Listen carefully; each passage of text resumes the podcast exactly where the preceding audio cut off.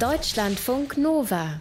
Dein Sonntag. So, wenn die Klimakrise einen Vorteil hat, dann, dass ihr früher wieder aufs Rad steigen könnt nach dem Winter. Schon jetzt im Februar gibt es angenehme Temperaturen draußen, mild, 14 bis 21 Grad, habt ihr vielleicht gerade auch bei uns in den Nachrichten von Ines gehört. Aber ist das Rad denn jetzt auch noch fit, nachdem es über den Winter vielleicht nicht so oft oder gar nicht benutzt wurde. Wir machen jetzt mal den Frühjahrscheck im Netz basteln und schauen ganz besonders auf die Schaltung des Fahrrads in seiner Berliner Bastelbude. Jetzt live unser Netzbastler Moritz Metz. Guten Morgen. Hallo, hallo Sebastian, guten Morgen. So, also hier in Köln ist schön warm heute. Wir haben es gerade gehört, äh, in ganz Deutschland ist es eigentlich relativ warm. Das heißt in äh, Berlin auch Fahrradwetter angesagt, ja? Jein, also warmer Tag, aber seit kurzem regnerisch. Ich wollte draußen die Fahrradflotte so komplett aufbauen und zwischen den Fahrrädern allen senden. Ähm, da habe ich ein halbes Dutzend fast davon jetzt gerade durchgecheckt und wieder fit gemacht. Wow. Aber wegen des Regens kann ich mich nicht draußen aufbauen. Jetzt habe ich hier zwei Exemplare nach innen geholt hm. ähm, in meine Bastelbude. Das ich verstehe. auch. Jetzt ähm, schätzen wir dich ja auch als äh, Mann mit erhobenem Zeigefinger, der uns daran erinnert, der uns daran erinnert, was wir tun sollten und tun müssen, zum Beispiel eben auch nach dem Winter, wenn es ums Fahrrad geht. Ja, was sollte ich da beachten, bevor ich losfahre? Ja, also es gibt die berühmten sieben Punkte des Netzbastel-Frühjahrschecks. Erstens, man sollte nach dem Winter, wenn es halt noch so einen Winter gibt, ne, ne, auf jeden Fall immer mal wieder eine Probefahrt machen, äh, lockere Schrauben nachziehen, wo es klappert, gucken, ob da irgendwas los ist. Man sollte die Kette reinigen mhm. und sachte fetten. Ähm, nicht so viel fetten, auch nicht wie die 40 auf die Kette machen, einfach nur ein bisschen von so äh, Kettenfett auf jedes Kettenglied tröpfeln. Siehe auch Kettenpflegesendung Netzbasteln 78. Mhm. Kann man mhm. sich alles nachhören, wie gesagt, auf netzbasteln.de verlinkt ähm, oder bei Deutschlandfunk Nova. Dann äh, sollte man die Beleuchtung prüfen. Haben wir in Netzbasteln 88 gemacht. Meistens ist es ja einfach nur ein loses Kabel und mhm. ich empfehle sehr Nabendynamos, weil dann läuft das Licht einfach mit, ohne dass es groß stört, wenig Energieverbrauch. Ähm, man sollte die Reifen auf genügend Profil prüfen, auf Beschädigungen, ob irgendwie Risse drin sind. Natürlich, wenn Platten ist, merkt man sofort. Äh, auch mal aufpumpen. Äh, das steht alles oder nachzuhören, alles in Netzbasteln 95 zu mhm. Fahrradreifen. Bremsen, das ist der Punkt 5. Ähm, testen, gegebenenfalls nachstellen, wie Netzbasteln 117. Bremse macht natürlich immer äh, Sinn, ne? mhm. ist ja klar. Und Ganz dann wichtig. sollte man auch noch vielleicht dabei prüfen, ob die Laufräder äh, gerade laufen oder vielleicht nachzentriert werden müssen, weil sie einen Achter haben. Darüber haben wir in der Rennradbausendung, dem Netzbasteln 128, kurz zumindest drüber geredet. Aber mhm. zu all den Themen gibt es auch sonst reichlich äh, Informationen im Netz. Und man kann eigentlich echt alles ziemlich leicht selber machen, auch Punkt 7, die Baudenzüge ansehen und eben die Schaltung, mhm. falls da was ist. So, und diese ganzen Tipps, die Moritz jetzt schon in den ersten zwei Minuten unseres Gesprächs rausgehauen hat, ja, und auch diese ganzen Netzbastel-Sendungen, über ähm, die wir da schon gesprochen haben, über Einzelteile des Fahrrads, die werden wir euch im Laufe des Tages bei uns im Netz verlinken auf deutschlandfunknova.de. Kommen wir jetzt ähm, zur Schaltung. Woran merke ich denn, dass die Fahrradschaltung tatsächlich Hilfe braucht? Also, was sind so typische Fälle, an denen ich es merken könnte? Ja, also man sollte sich auf jeden Fall schon angucken, wenn sie einfach ein bisschen schmutzig aussieht. Aber das, was nicht in Ordnung ist, merkst du, wenn sie halt wirklich schwer geht. Wenn du den Daumen sehr doll drücken musst, um mhm. dann äh, den Pistolenschalter oder wie die heißen da äh, drücken musst. Oder wenn sie gar nicht mehr schaltet, wenn sie beim Schalten über das Ziel hinausschießt und dann die Kette runterspringt oder irgendwo festklemmt. Das war bei einem meiner Räder neulich so. Mhm. Oder wenn sie in der die Nabenschaltung plötzlich irrational so komischen Krach macht oder äh, sogar in den Leerlauf springt. Das kann sogar dann tatsächlich gefährlich sein, mhm. wenn man irgendwie an der Ampel losfährt und dann plötzlich voll auf das Fahrrad drauf fällt, weil kein Widerstand mehr hinten ist. Ja. Ähm, oder natürlich auch einfach, wenn es komische Schleifgeräusche gibt, äh, weil der Umwerfer schleift beim Treten in bestimmten Gängen und so weiter. Also man, es gibt einige Anlässe, sich das genauer anzugucken. Ja. Also wenn du das so schilderst, dann kommt mir einiges bekannt vor, aber ganz ehrlich gesagt, ähm, wenn ich sowas schon mal gehört oder gemerkt habe, ähm, ja, so richtig drum gekümmert habe ich mich ehrlich gesagt bisher noch nicht und schon gar nicht selber. Ne? Ja, also ich glaube, man hat da aber auch zu großen Respekt vor, weil mhm. es entweder so gruselig kompliziert aussieht, wenn da die Kettenschaltung hinten so insektenartige Arme, die sich komisch bewegen, als Hightech irgendwelche Bewegungen machen. Mhm. Und das ist auch noch total schmutzig, ne? Oder es ist geheimnisvoll unsichtbar, wie bei der Nabenschaltung. Da weiß man nur, dass das eine hohe Wissenschaft mit einem krassen Getriebe da drin ist, in dieser dickeren Achse bei mhm. der Nabenschaltung eben hinten. Und da passiert irgendwelche Magie innen drin, da kann, hat man, steckt man eh nicht drin oder so. Ähm, aber wenn man es mal gemacht hat, ist es eigentlich ganz einfach. Und äh, letztlich bei der Schaltung gilt halt eigentlich immer das gleiche physikalische Gesetz der Kraftübertragung und Drehmomententfaltung. Ähm, also entweder dreht sich das hinten, Hinterrad hinten kräftig, aber langsam, mhm. so in einem niedrigen Gang für einen Berg oder mit Anhänger oder sowas zum Anfahren oder halt schnell, aber du brauchst viel Kraft dafür, ein hoher Gang, wenn du eben Schwung hast und den Berg runterrollst und noch ein bisschen mehr Tempo haben möchtest. Also die zwei wichtigsten Begriffe, die haben wir im Prinzip schon genannt. Ne? Das ist einmal die Kettenschaltung und das ist die Namenschaltung. In die beiden Welten unterteilt sich das mit dem Schalten beim Fahrrad und ja. beide Systeme schauen wir uns heute auch noch genau an. Und ich würde vorschlagen, ähm, Vielleicht, weil es so ein bisschen auch die gängigere ist, das wirst du, da wirst du mir gleich widersprechen ja. oder nicht. Fangen wir mal mit der Kettenschaltung an. Ja, also da will ich auch gleich ein paar Fachbegriffe nochmal weiter einführen, zumindest, Unbedingt. dass man sie mal gehört hat. Mhm. Also bei der Kettenschaltung ist ja klar, das ist da, wo diese Schaltschwinge äh, die Kette auf unterschiedlich große Zahnräder legt. Das sind die sogenannten Ritzel, beziehungsweise ist das ja dann immer so eine Ritzelkassette, diese Pyramide aus unterschiedlich großen ähm, Räder, äh, Ketten. Rädern am mhm. Hinterrad sind eben das, die Ritzelkassette. Vorne an den Pedalen ist dann oft noch ein Umwerfer, also der macht dann die Kette auf zwei oder drei Kettenblätter. Hinten heißen sie Ritzel, vorne Kettenblätter. Das musste ich auch erst mal irgendwie in den Kopf kriegen. Mhm. Und so hat man zum Beispiel jetzt hier bei meinem Herrenrad ähm, hat man drei mal sieben Kombinationsmöglichkeiten, vorne drei, hinten sieben mhm. in dieser Kassette. Und ähm, die erste Gangschaltung mit diesem Prinzip gab es schon vor über 100 Jahren, aber erst vor richtig 30 Jahren sind die Schaltungen richtig komfortabel geworden, weil die Hersteller immer ausgefuchstere Detailkonstruktionen gefunden haben, um den Schaltvorgang komfortabel zu machen, mhm. dass die Kette immer gut drauf äh, springt und so weiter. Es kann aber natürlich trotzdem jede Menge schiefgehen und so eine Schaltung braucht auch Pflege. Mhm. Und wie gesagt, deswegen ist hier mein altes Trekkingrad, ähm, wo die Schaltung ja, ja. Jetzt mittlerweile besser läuft. Mhm. So, also du sagst, das ist dein altes Trekkingrad. Das ist nicht dieses schnelle Stadtflitzerrad, was du im Sommer genetzt bastelt hast. Ne? Da erinnere ich mich ganz dunkel. Genau. Da hast du nämlich eine Nabenschaltung verbaut, obwohl das bei Rennrädern eher unüblich ist. Ne? Ja, komischerweise. Das ist eigentlich sehr sinnvoll. Also das hat so eine Achtgang-Nabenschaltung. Es flitzt echt weiterhin sehr toll und unkompliziert durch die Stadt. Es ist aber jetzt hier auch keine besonders bergige Stadt und äh, da würde es dann halt ein bisschen schwerer werden oder auch wenn ich das Rad die Treppe hochtrage, was ich meistens mache, damit mhm. es nicht geklaut wird. Ähm, es gibt Nabenschaltungen von Rädern eben mit drei Gängen. Das ist so der Klassiker äh, bei so dem Oma-Rad, das ich ja auch noch habe oder sowas. Es gibt aber auch fünf, sieben und sogar bis elf und 14 Gänge mittlerweile ähm, mhm. Nabenschaltungen. Das ist wie gesagt immer da, wo die Hinterrabe so ein bisschen, äh, Hinterradnabe ein bisschen dicker ist und drin ist es dann eine komplexe Welt aus Zahnrädern, Achsen, Federn. Da habe ich schon größten Respekt vor. Ich habe die noch nicht aufgemacht und gewartet. Das mhm. kommt dann irgendein andermal. Was ist besser, kann man das sagen? Narbe oder Kettenschaltung? Ja, es ist natürlich kompliziert, wie immer. Also eine Kettenschaltung ist meistens äh, leichter, auch ein bisschen günstiger. Mhm. Ah, und das Hinterrad lässt sich schneller wechseln, wenn man irgendwie bei einem Radrennen schnell ein anderes Rad draufziehen will oder sowas. Da muss man nicht noch den Baudenzug aushängen und so, weil dieses ganze Schaltgestänge eben direkt am Fahrrad dranhängt und mhm. nicht am Rad. Ähm, wenn sie sauber ist, hat die Kettenschaltung auch einen irrelevant besseren Wirkungsgrad, weil eben kein so ein Getriebe innen drin steckt. Der, also der Wirkungsgrad ist, wie viel der Energie, die man da durch, über die Pedale reingibt, erhalten bleibt. Bei einer Nabenschaltung sagt man, sind so 92 bis 97 oder auch 98 Prozent je nachdem, was man für eine hat. Und bei einer gut gepflegten Kettenschaltung sind es eher so auch so 96, 97 Prozent. Also eigentlich nimmt sich das nichts so. Ne? Also es ist ungefähr gleich. Mhm. Und ich habe es aber ja gerade schon gesagt, äh, gut gepflegt. Eine Kettenschaltung braucht eben mehr Pflege. Ich habe da bei meinem Rad auch echt viel so ekliges, verkrustetes Fett rausgekratzt mit dem Schraubenzieher, das immer mitgeschliffen hat. Und da war mhm. der Wirkungsgrad wahrscheinlich nur noch irgendwie bei, den, äh, bei 80 Prozent oder so. Die Nabenschaltung ist eher gut geschützt. Da hast du viel weniger Wartung. Der Verschleiß ist geringer. Auch der Verschleiß der Kette, weil du ja auch so einen Kettenkasten haben kannst aus außenrum, aber mhm. auch, weil die Kettenlinie also immer gerade ist. Das heißt, die Kette wird immer gleichmäßig belastet und bei der Kettenschaltung ist die ja dann oft so schräg äh, mhm. links, also äh, vorne ganz links und hinten ganz rechts, sollte man vermeiden, ähm, weil dann die Kette ungleich belastet wird. Ähm, und das Hinterrad bei der Nabenschaltung ist auch symmetrisch eingespeicht. Äh, also das muss man sich angucken, dann versteht man es, weil die Ketten, das die Kassette ragt dann noch so ein bisschen raus und deswegen sind die mit Kettenschaltung nicht symmetrisch eingespeicht. Mhm. Und dadurch äh, ist es ein bisschen instabiler, das Hinterrad. Das sind halt so die Unterschiede. Hast du gerade schon einen Tipp für die Kettenschaltung gegeben? Quasi nicht äh, vorne ganz links und hinten ganz rechts äh, belasten, was, was das Schalten angeht. Ne, was was, was gibt es da noch so für Tipps? Also, wo sollte ich drauf achten beim Schalten?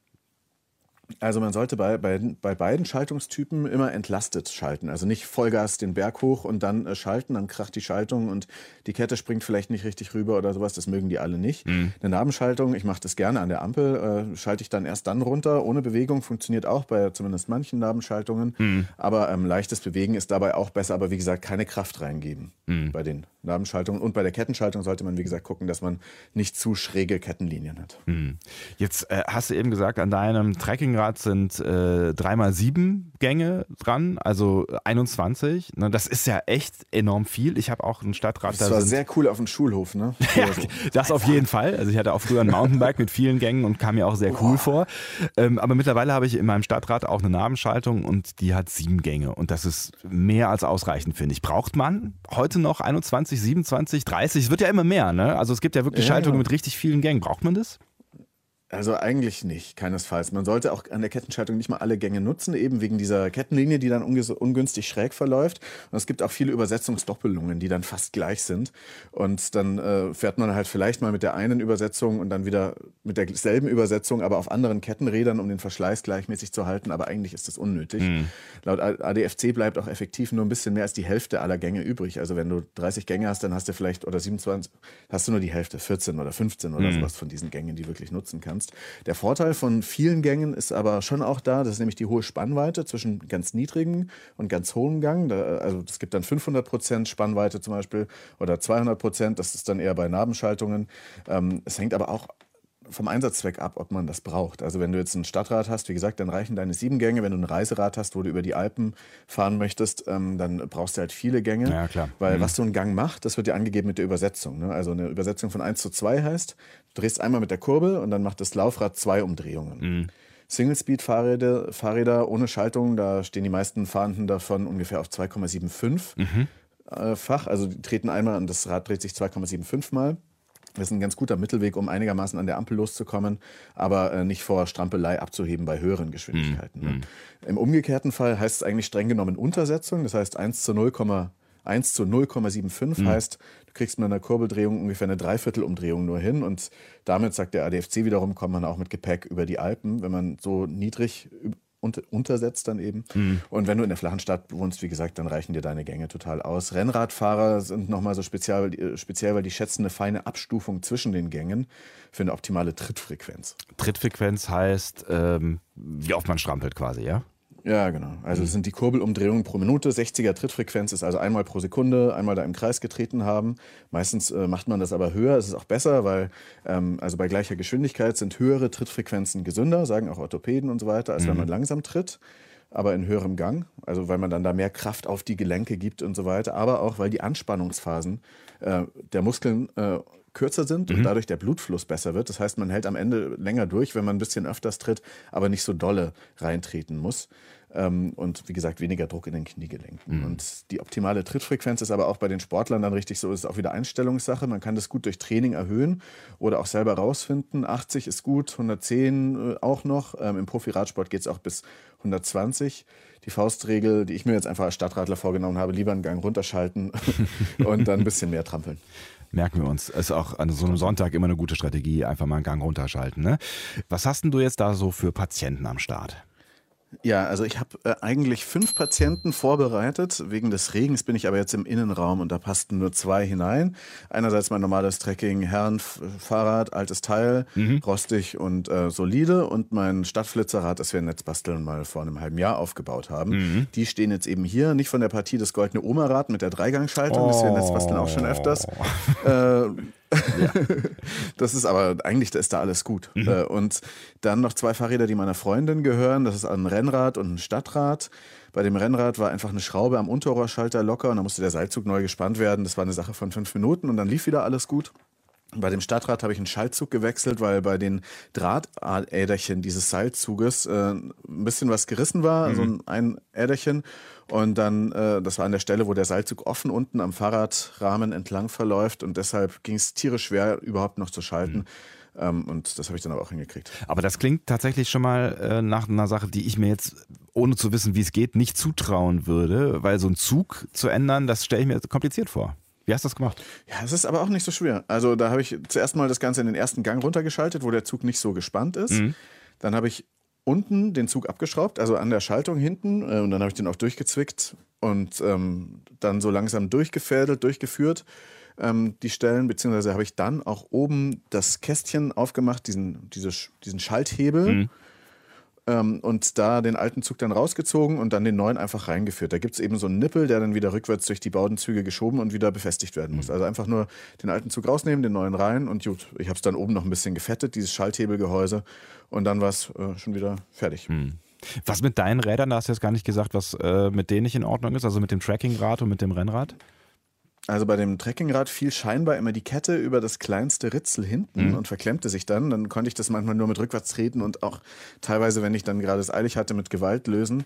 Gewalt ist aber nie eine Lösung, habe ich mal gemerkt, weil irgendwann ist dann dabei die Kette gerissen tatsächlich. Uh, ach krass. Ähm, und dann dachte ich, fuck, da ist die äh, Schaltung verstellt und mhm. deswegen äh, ist das passiert. Am Ende habe ich dann gemerkt, dass eine Schraube der Gepäckträgerbefestigung an die Kette ranragte und deswegen uh. sich das verklemmte. Mhm. Ähm, ich habe dann trotzdem die Kette gewechselt und auch noch den Baudenzug vorne. Der war nicht mehr so gut, der war auch schon in, äh, aufgefranst und äh, hat angefangen so ein bisschen zu rosten. Mhm. Können die jedenfalls. Manche sind nämlich aus Stahl und manche sind aus Edelstahl. Ähm, und besser ist einen eben aus Edelstahl zu mhm. verwenden. Ein Wort, das fällt, ähm, seitdem wir miteinander sprechen, über Fahrradschaltungen relativ häufig. Das ist der Baudenzug. Der scheint öfter mal eine Rolle zu spielen und der scheint auch öfter mal irgendwie nicht so richtig in Ordnung zu sein. Ne? Ja, du weißt aber, was es ist, ne? Das ist diese schwarze Wurst, in der eben dann so ein Drahtseil verläuft. Mhm. Erfunden hat das mal Ernest Monington Bowden. Äh, die meisten dieser Baudenzüge sind meistens wie folgt aufgebaut. Außen ist eben diese schwarze oder auch farbige Ummantelung. Also in meinem, einer meiner Lieblingsfahrradläden gibt es ganz viele verschiedene Farben für Baudenzüge, mhm. vom, also als Meterware. Dann kommt so ein gewendelter Rechteckdraht. Das ist eben so ein Draht, der da so in einer Spirale außen rumgewickelt ist. Dann ist innen eine gleitfähige Innenauskleidung und dann die Stahllitze. Das ist dann wirklich dieser Stahldraht. Mhm. Der heißt auch Seele, so wie oh, das schön genannt schön. Finde ich schönes Wort dafür. Ja. Und weil sich die Seele ja bewegt, ne? Mhm. Äh, aber die Außenhülle nicht, überträgt dann die Seele eine Kraft, sowohl an die Bremse als auch in die Schaltung. Es gibt aber Unterschiede. Bremsbaudenzüge sind etwas dicker als die Schaltzüge. Die müssen auch mehr Kraft übertragen. Mhm. Dafür sind die Schaltzüge präziser. Ähm, und die haben auch unterschiedliche Nippel am Ende, äh, um sie zu befestigen. Mhm. Und ja, du hast recht, bei den Baudenzügen, da kann auch echt einiges schief laufen. Wie gesagt, die können geknickt sein, ausgefranst, falsch abgezwickt und dann äh, so sich so aufspleißend. Mhm. Oder die Innenlitze kann verrostet sein, die Seele. Mhm. Verrostete Seele klingt doch einfach nicht Klingt nicht gut. Ähm, und äh, wie gesagt, das entsteht auch manchmal das Verrosten, weil sich in den Baudenzügen Feuchtigkeit sammelt. Das kann sogar in harten Wintern, wie wir sie ja kaum noch kennen, mhm. gefrieren. Ähm, und dann friert auch die Bremse oder die Gangschaltung ein. Sollte man also, wenn es wirklich Minusgrade hat, dann auch mal ein bisschen überprüfen. Was mache ich dann? Mit dem Föhn ran oder was? Ja, genau. Kannst das Rad ins Warme stellen, in die U-Bahn mitnehmen und warten, bis es wieder auftaut. Mhm. Kannst auch die Züge vorsichtig mit warmem Wasser von außen begießen oder so, ja. Ähm, aber nur den schwarzen Teil des Baudenzuges, nicht die Enden, weil sonst fließt noch mehr Wasser rein. Äh, Checker dichten sogar die Enden eher ab gegen Regenwasser und so weiter mit Vaseline. Mhm. Sollte man, wenn du gerade schon bei Fett bist, allgemein so einen Seilzug ab und zu fetten, weil du hast ja gerade schon gesagt, ne, innen drin muss sich die Seele ja bewegen können und dazu muss es ja irgendwie rutschig sein, ne? Genau, die Seele muss gefettet werden. Ähm, wenn, also dann am besten mit Spezialfett aus Silikon, aus Teflon oder mit Graphit. Normales Fett oder Öl wird da nicht besonders empfohlen. Das wird bei Kälte dann auch zu schnell fest mhm. und verharzen kann es auch und dann äh, bringt das nicht mehr viel. Und ich würde auch unbedingt von WD-40 abraten. Großer Klassiker zwar. Äh, das schmiert zwar alles, denkt man, aber es ist eigentlich ein aggressiver Fettlöser mhm. und nicht primär ein Schmiermittel. Dafür ist es dann zu flüchtig. Das heißt, es macht alle Fette, die da drin sind, weg und spült dann das Zeug raus, greift auch den Gummi an und so weiter. Und beim Schaltzugfetten sollte man auch aufpassen, weil die neueren sind alle innen mit, mit PTFE beschichtet. Das äh, ist auch bekannt unter dem Handelsnamen Teflon. Mhm. Und Teflon äh, flutscht so gut, dass man eigentlich gar nicht fetten muss. Und wenn dann auch nur mit speziellem Teflon-Spray. Und andere Sprays, wie WD-40 zum Beispiel, würden diese Teflon-Schicht angeblich angreifen, mhm. bis hin zu zerstören. Habe ich jetzt nicht überprüft, aber deswegen vorsichtig mit Fetten mhm. der Seele. das ist wirklich ein schöner Begriff. Ähm, was mache ich, wenn der Seilzug nicht funktioniert? Also dann würde ich ihn immer mal abmachen von der Bremse oder der Schaltung und mal so frei bewegen und dann rauskriegen, liegt es am Seilzug, ähm, geht der schwer oder und im Zweifel ihn, wie gesagt, lieber austauschen, kosten ein paar Euro, ist aber lebensnotwendig. Ähm, die gibt es, wie gesagt, als Meterware oft auch zu kaufen. Wichtig ist aber, wenn man sie als Meterware kauft und nicht schon vorkonfektioniert, dann muss man äh, beim Kürzen von diesen Zugaußenhülsen, also von diesem schwarzen Ding, gucken, dass man beim Schneiden das Ganze nicht zerquetscht äh, mhm. und dann die Öffnung am Ende des Baudenzug des, der Außenhülle ähm, nicht sich verengt und dann gleitet der, die Seele eben auch nicht so gut dazwischen durch. mhm. Ich mache das mittlerweile immer mit der Flex, schneide das damit durch und äh, weite am Ende nochmal die Spitzen des Baudenzuges oder also der Außenhülle Mhm. mit einem dicken Nagel zum Beispiel, mit sowas, was so spitz da reingeht, dann kann man das wieder so schön zurechtbiegen Ja. und dann kann man die silbernen Kappen drüber schieben. Äh, Und die innere Seele zwickt man am besten mit so einer Spezial-Baudenzug-Zwickzange ab, weil die hat, dann fusselt es nicht auf. Und dann macht man am besten möglichst schnell so eine kleine Kappe drüber oder auch Schrumpfschlauch funktioniert auch. Ah, okay. Wenn Ja. ich jetzt so einen Seilzug neu verlegt habe, dann muss ich dann auch die Schaltung neu einstellen, oder? Genau, dann muss man die Schaltung meistens neu einstellen. Manchmal, wenn man es schafft, vorher den Seilzug, die Spannung so rauszunehmen und ungefähr wieder die gleiche Spannung hinzukriegen, dann muss man das gar nicht unbedingt machen, wie das jetzt bei dem Rennrad meiner Freundin war oder bei dem anderen äh, Rad auch. Ähm, es ist aber auch kein Hexenwerk, das zu machen. Ich steige jetzt mal auf diese kleine Leiter äh, an meinem Herrenrad äh, und wir fangen an mit dem Umwerfer. Dann sehe ich das Ganze noch ein bisschen besser von vorne. Also Ja. ich stehe jetzt auf der Leiter an diesem Umwerfer, das ist das vordere Teil. Und dieser Umwerfer ist ja dafür da, dass er die Kette auf eins dieser drei Kettenblätter wirft. Ja. Und da ist auch, da gibt es verschiedene Typen, ob die dann, wo das Seil von der Seite oder von unten oder wie auch immer kommt, das ist jetzt an der Stelle egal. Die meisten haben zwei so kleine Schrauben. Und die eine Schraube ist mit L beschriftet und die andere mit H. L steht für Low und H äh, steht für High. Und damit stellt man quasi die Spannweite, die Reichweite dieses Umwerfers ein. Und wenn ich jetzt an äh, ganz unten, also es gibt, am besten macht man das in verschiedenen Schritten. Also man muss noch gar nicht mal den Seilzug ranspannen an diesen Umwerfer, sondern lässt ihn einfach lose, dann äh, bewegt er sich relativ nah zum Fahrradrahmen hin, also zu dem kleinsten Zahnrad. Und dann äh, muss das Seilzug, der Seilzug ist wie gesagt noch gar nicht äh, mit im Spiel, sondern der, der Schalthebel bewegt sich eben an das untere kleine Zahnrad. Von Natur aus sowieso, weil er nicht gespannt ist. Und dann kann man schön an der L-Schraube einstellen, welche Position das Ganze zur Kette hat. Und da sollte man halt darauf achten, dass das weder ähm, zu sehr innen noch außen an der ähm, Kette schleift. Man kann auch darauf achten, dass die Kette hinten beim hinteren äh, Zahnkranz dann möglichst weit außen ist, weil dann hat man äh, ein bisschen mehr, wie soll ich es nennen, dann sieht man, was die Maximalsituation der Kette sein kann, wie weit sie dann Ja. an diesen Umwerfer ranragt. Und äh, das macht man eben mit dieser L-Schraube. Man kann sich das einfach selber aneignen, ob jetzt im Uhrzeigersinn äh, Drehen der Schraube den Umwerfer nach innen oder außen bewegt, das vergesse ich auch immer. Das merkt man dann einfach relativ schnell selber, weil es bewegt sich ja so ein bisschen. Wenn man das geschafft hat, den inneren Bereich einzustellen, dann macht man den Seilzug dran. Ähm, guckt mal, also mit einer gewissen Spannung, aber jetzt nicht zu doll, dann schaltet man äh, hoch mit der Gangschaltung und dann stellt man das gleiche noch für außen ein. Da ist das gleiche. Ähm, die Kette sollte eben nicht an dem Ding schleifen, das Ganze sollte sauber nach oben schalten an dem Umwerfer und es sollte ungefähr ein 5-Cent-Stück zwischen die äußere ähm, Seite des Umwerfers, von diesem Teil, was den, die Kette bewegt, und der Kette Abstand sein, dann ist es gut eingestellt. Ist das dann hinten genau dasselbe? Also gibt es da dann auch so ein, so ein Schräubchen?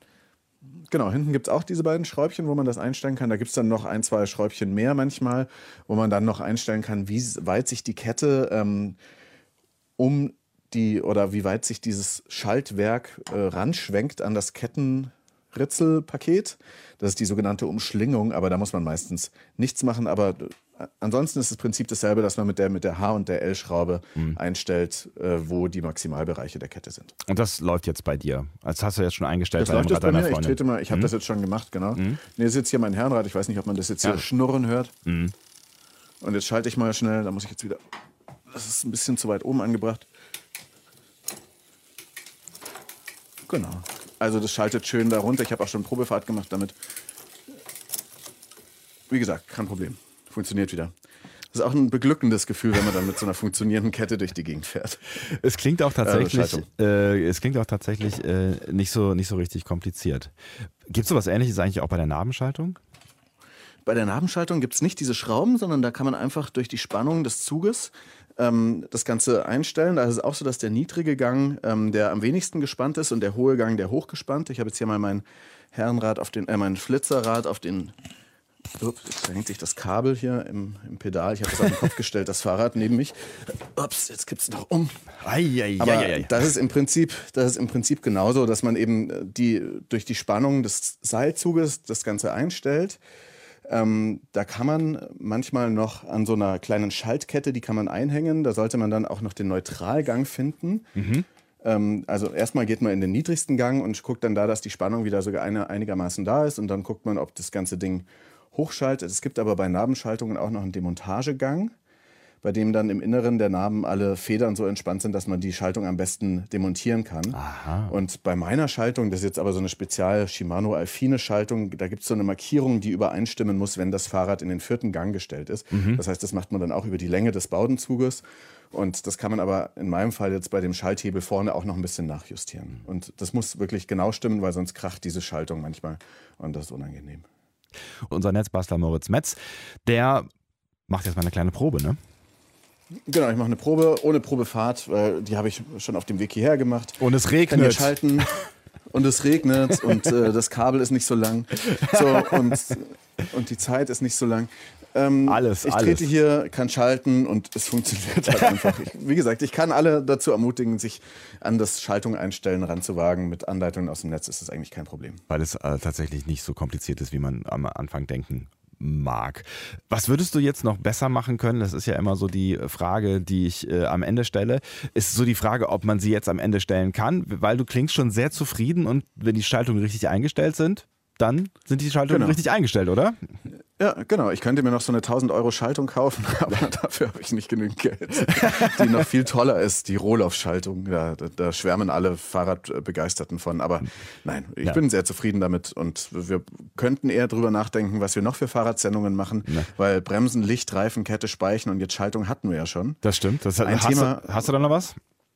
Ja, E-Bike, Lastenrad wäre noch so ein Thema. Mhm. Ähm, da will ich jetzt auch mal anfangen dieses Jahr, mal so ein Lastenrad zu schweißen, mal gucken.